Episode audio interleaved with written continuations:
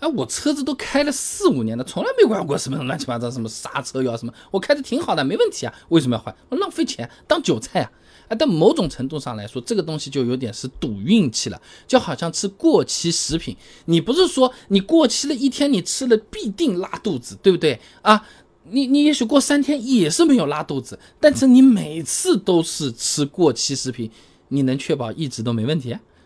严谨点来讲，决定刹车油是否要更换的不是时间或者是行驶里程，而是什么含水率？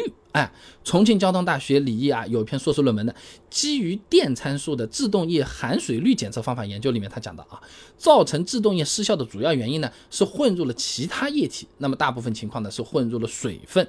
制动液吸收过多的水分啊，会导致沸点降低。那高温的时候，制动液啊就会快速气化，产生气泡。那这个现象呢，是有一个比较专业的学名的啊，叫做制动气阻。哎，它会导致我们的这个刹车产生延迟。那刹车系统本身是液压的，那液体它不容易被压缩，它就液压这么推过去了，对不对？但气体它容易被压缩啊，那相对来说这个效果就差了。然后中间还会咯噔一下来，就像吃饭嗝打一个嗝，一下子咽得不顺了。举个例子啊。本来刹车油管里面都是油，哎，你这边踩下去，这个油一挤，右边就有反应了，就被推过去了，是不是？现在有个气泡了，你踩下去，油往前面一推，嘿，前面那段是气泡，气泡要被压扁，压扁再去推油，再往前面，那你的刹车就有延迟了嘛，就相当于你刹车迟踩了两三秒嘛，这还是往小的来说了啊。所以说，如果刹车油里面水分超标了，真的是要换的啊。那么两年四万公里其实也是厂家设计的一个参考周期，来提醒我们注意这个含水量或者叫做含水率的啊。哎，因为这个刹车油啊，它的含水量超过百分之四的时候啊，它就到了产生气阻的临界值了，一定要换了啊。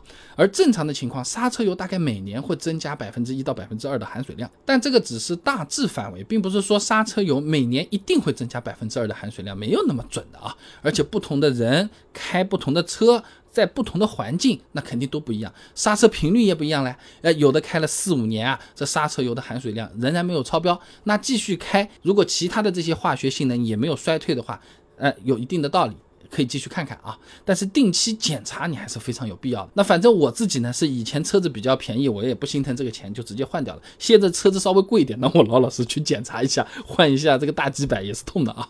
那第二种说刹车油不用换的朋友呢，他这么讲啊，这换了之后啊，反而觉得刹车没有以前好了。你换它干嘛呢？越换越差。是这个你换的这种店里面的这种刹车油，怎么可能会有原厂刹车油好呢？啊，那一般这种情况呢，有两种可能性啊。第一个呢，还真的就是换到了劣质的刹车油了。哎，你真的是外面没换好。市场上的这些劣质刹车油不算少的。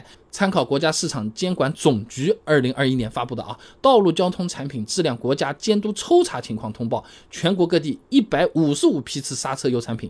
发现二十五批次产品不合格，抽查不合格率百分之十六点一啊。那这些不合格的地方主要是运动粘度啊、蒸发性能啊这两个东西不达标，哎，很可能会导致制动迟缓或者是失灵。你要是不小心换到这种刹车油了，还真的是不如不换啊。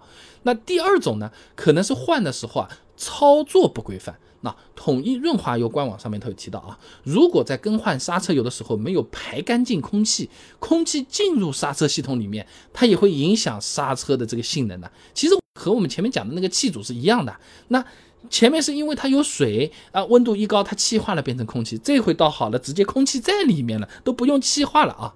那有可能我们第一脚踩下去觉得太软了，隔一会儿再踩第二脚、第三脚的时候，哎，又可以了。这个时候啊，呃，你你也会觉得这个换了还不如不换啊。所以总的来讲，虽然确实是有超过更换周期也没有问题的朋友，甚至数量还不少，但我还是推荐各位朋友，你最起码最起码你定期检查一下总行吧。而且你就问他很专业的东西，我这含水率怎么样？你让师傅拍的照片，一般上面都有刻度的，拍的照片发给我，超过了我换，没超过你不要坑我啊，对不对？毕竟这个刹车失灵这种东西又不好后悔的，在发生之前你都觉得无所谓，真的发生了之后也没有机会后悔的，是不是啊？而且刹车油你真的想掏钱，普通的家用车真的也不是很贵，两百块钱差不多了啊。这个我觉得省钱最好不要省在这个地方，我宁可少洗两次车啊，我也把这个刹车油给换了啊。那么按照保养周期这么按时的来操作，稳妥没有问题啊。和安系安全带一样的。